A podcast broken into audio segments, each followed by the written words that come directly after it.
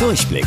Die Radio Hamburg Kindernachrichten. Hier lernen auch unsere Eltern noch was. Hi Leute, hier ist eure Toni.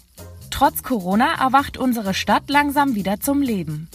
Geschäfte, Spielplätze, Tierparks und sogar teilweise die Schulen haben wieder geöffnet.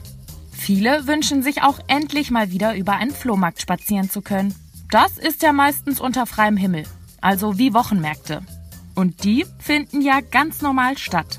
Doch die Hamburger Wirtschaftsbehörde sieht Flohmärkte als eine Großveranstaltung mit mehr als 1000 Besuchern.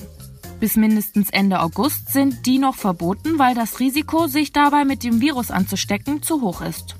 Die Entscheidung der Behörde ärgert viele, vor allem die Veranstalter. Die hatten gehofft, schon bald wieder eine Erlaubnis für die Flohmärkte zu bekommen.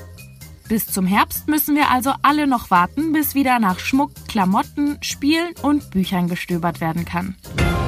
Vor ziemlich genau einem Monat gab's am Sternenhimmel ordentlich was zu staunen. Einen Supermond. Wer den verpasst hat, bekommt heute nochmal die Gelegenheit, einen Blick auf ihn zu werfen. Aber was war das nochmal? Unser Mond leuchtet nicht von selbst. Er wird von der Sonne angestrahlt. Wir sehen also immer nur den Teil vom Mond, der vom Sonnenlicht getroffen wird. Deshalb sieht es auch so aus, als würde er zu und abnehmen. Wenn die Sonne ihn komplett anstrahlt, ist er als runde Scheibe am Himmel zu finden. Auf seinem Weg um die Erde kommt er an manchen Stellen viel näher. Und heute ist er ganz besonders nah.